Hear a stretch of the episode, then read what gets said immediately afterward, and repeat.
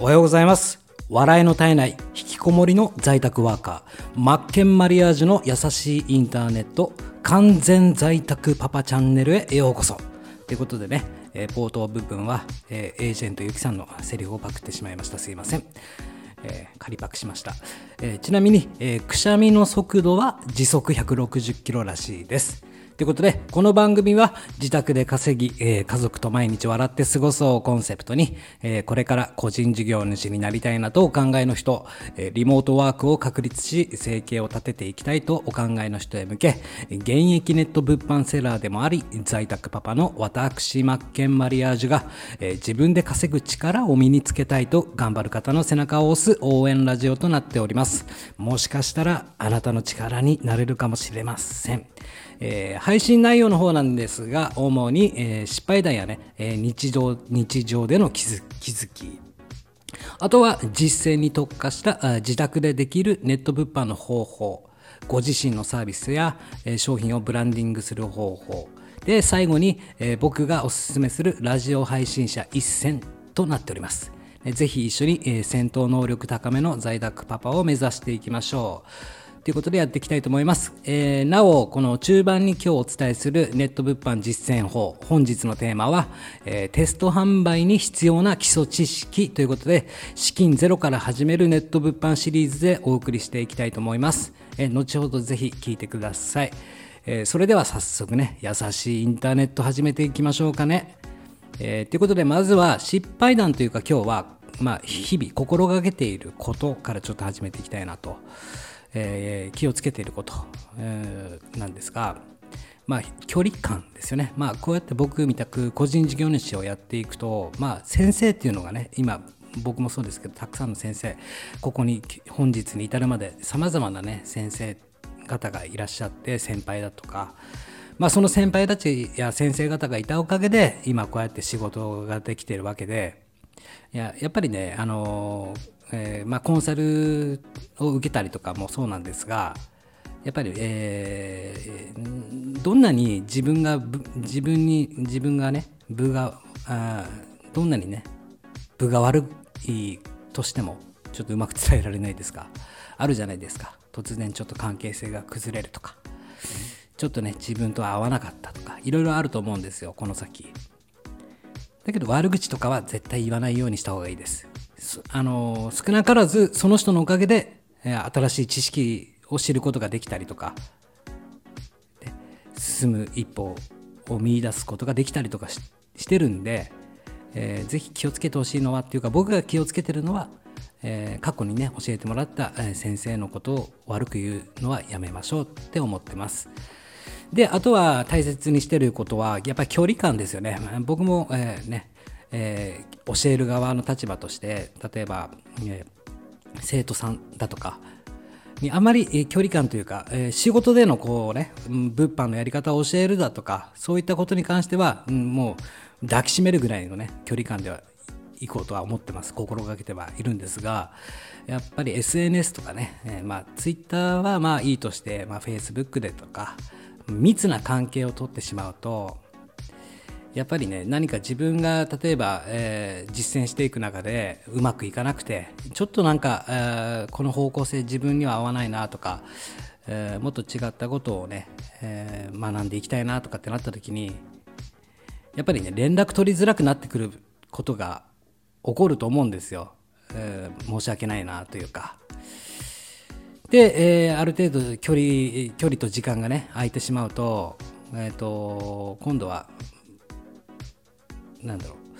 えー、SNS とかで、うん、近況報告とかっていうのもあもしかしたらこの先生見られてるかななんてね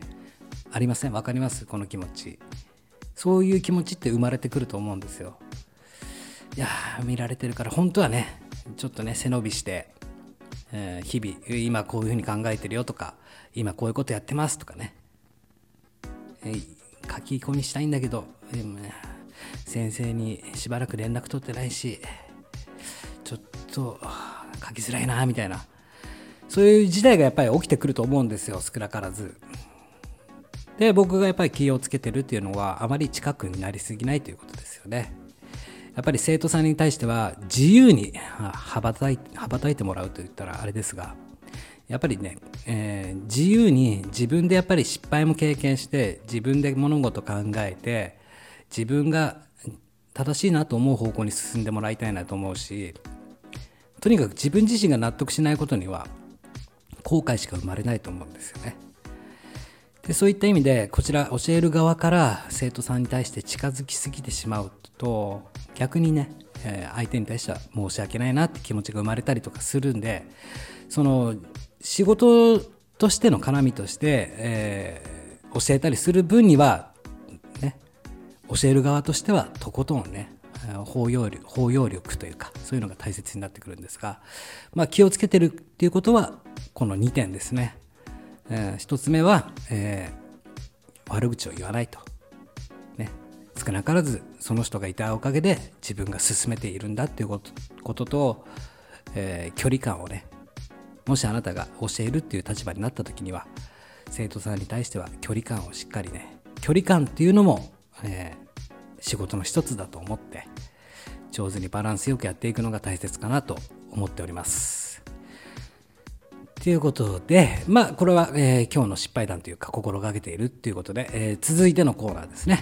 えー、実践しようネット物販、ね、本日のテーマは、えー、テスト販売に必要な基礎知識、えー、資金ゼロから始めるネット物販ということで、えー、この資金ゼロから始めるネットバネット物販シリーズ、えー、どこまでやってきましたかね、まあ、あの資金がない方でこれからネット物販を始めたいよっていう方はじゃあまずは、ね、自宅にある不用品を販売してその資金を仕入れ資金にしましょうと。でそこから、えー、商品説明文とか商品の取り方だとか、えー、どういったことがねどういったテクニックを使ってやっていけばいいよっていうなどをねお伝えしてで、えー、このお話というのは僕自身が実際実体験でね、えー、今日今日に至るまで進んできた道のりをね、えー、お話ししてるんで、まあ、確実性というか、えー、再現性はバッチリだと思うんでぜひ参考にしていただけたらなと思います。でちなみにこれよく僕が話す話なんですが僕自身が一番最初にこのインターネットっていうものを使って物を売ったっていう経験がこのね会社員時代に副業で何かないかななんて探していた時に、えー、自宅あの家の近くの森森に行って松ぼっくりを拾ってきてこれ売れるんじゃないかなみたいな。でまずは経験してみようっていうことで松ぼっくり5個拾ってえー、ヤフーオークションで売ったら5個1000円で売れたっていうね初めての経験がそれでした。やってみて初めて経験できたことなんですがあじゃあこれはもっと面白いなと思って、えー、そこから自宅にある不要品をねいろいろ服だとか段ボールに詰めて、えー、いろいろ CD だとかいっぱい、えー、音響機器だとか、え、売ってなんだかんだで30万近くなったんですよ。バカにならないですかね。ゴミが売れるんだみたいなね。でそれを資金をもとに本格的に学んでいこうと思って、え海外から輸入あのアパレル商品を輸入して販売するっていうことを覚えていったわけなんですよ。なので、まあ、松ぼっくりからスタートしたということで松ぼっくりの剣ということで真っ剣ですっていうねお話でもあるんですが、まあ、きっかけはそんなものなんですよね、えこんなものが売れるのだけど売れるというのがインターネットの魔力というか強み。需要がそこにあるということです。松ぼっくりに関しては学校の先生が買ってくれたんですが多分なんか教材とかね使うあれだと思うんですがとにかくやってみるっていうことがすごく大切だなと思っていてえー、不要品？売りたくねえよっていう気持ちもね思う人もいると思うんですがもう一番最強ですから不要品を販売する。あの知り合いの方なんて70万ぐらい売ってましたからね。なんだかんだ。まあだからバカにできないよっていうお話なんですよ。それで、まあ、やれないことはないっていうことで僕はこの資金ゼロから始めるネット物販ということでねゼロスタートから1を生み出すためのね道のりを説明していきたいなと思っていて、え、このシリーズ化してるわけで。で今回はこのテスト販売に必要な基礎知識ということで、まあ、いざこの仕入れ資金ができましたと、まあ、別に仕入れ資金なんて、まあ、1万円あればいいし3万円あればいいし5万円あればいいしあればあるだけ全然いいんですがまあ、じゃあいくらから始めたらいいですか？って今言われたら、まあ、僕だったら、まあ、3万円ぐらいあったら始めるかなって感じですかね。でそのテスト仕入れするんですけどもそのテスト販売で、まあ、アパレルに関してなんですけどね、えーと、どういったものをね仕入れたらいいかっていうとまずは色ですよね。どんな色がいいかで日本人を見てくださいよ。日本人ってどんな色まあ好き好みはもちろんそれぞれありますが大体の人がね。例えば朝の通勤ラッシュとか見てくださいよ。真っ黒じゃないですか。黒い服が多いですよね。なので、まあ、実体験。現在もそうですが売れる服っていうのはほとんどが黒。もしくは白なんですよ。なので服を仕入れる時はできるだけもちろん奇抜な色とかもねそれは後々やればいいんですがで売りたい気持ちもわかるんですよ。仕入れ仕入れしたい気持ちもわかるんですがまずは黒もしくは白を仕入れようと、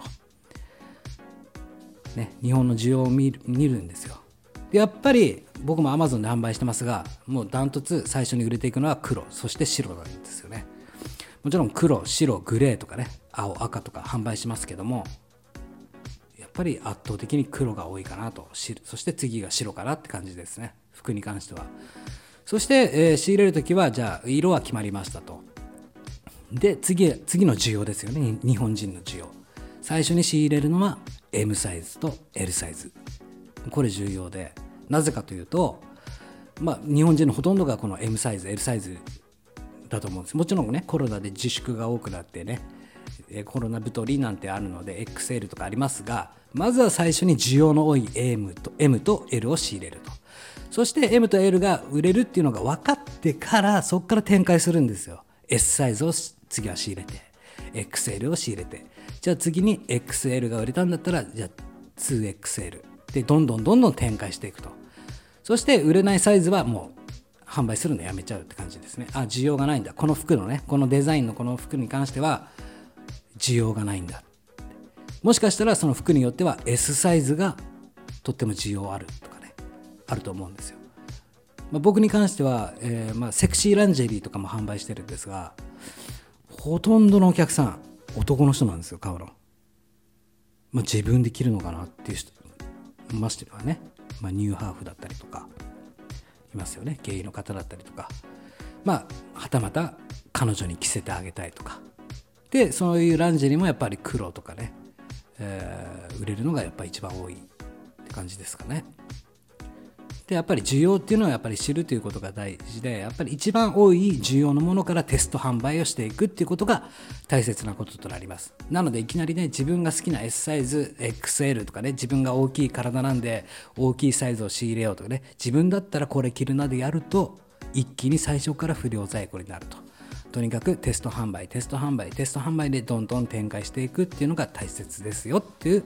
お話でした。あとはですね、えー、次のコーナー行きましょうかね、えー、大切なことはお話したんで、そうですね、えー、まあ、えー、最後のコーナーですね。僕がおすすめする、えー、ラジオ配信者一選ということで、えー、本日おすすめするラジオ配信者は、えー、言えるかな ?DJ、えー、坊主信玄ラジオ、ね、信玄さん、お寺の、ね、お坊さんのラジオなんですが、まあ癒されこれはね次夜に聞いてほしいですね。考えさせられるというか人としてやっぱり大切な生き方を教えてくれると。ありがたみとか感謝。あ本当に忘れかけてたなその気持ちみたいなのかをね教えていただけるラジオとなってます。是非まずね声が癒されると、えー、大切ですよねラジオって声とかね。僕はちょっとねこんなシャミ声っていうかガラガラ。でもありさしすせそが言えずよく噛むしなまってますがね、えー、まあそれはいいとして。てな感じでねって感じですね、えー、皆さんどうですか？今日は頑張れそうですか？だんだん、えー、9月まあ、うん食欲の秋ですよね。読書の秋でもあり、えー、いろんなことがこれから先起こっていくと思いますがやらないと何も始まりません。まずはやってみるということが一番大切かなと日々思っております。ということでね今日は一番忘れてほしくないのはくしゃみの速度は時速160キロの速さだそうです。ということですね。ということで、えー本日の朝ラジオ、えーまあ、実践に特化した内容でやってますが夜もね夜は夜で、まあ、僕は今日はまったり配信できたらいいかななんて思ってますということで何かご質問あったらいつでもご連絡ご連絡ください、えー、信玄さんラジオのね URL をお貼りしておきます。ということで、えー今日も一日頑張っていきましょう。やっちゃるべ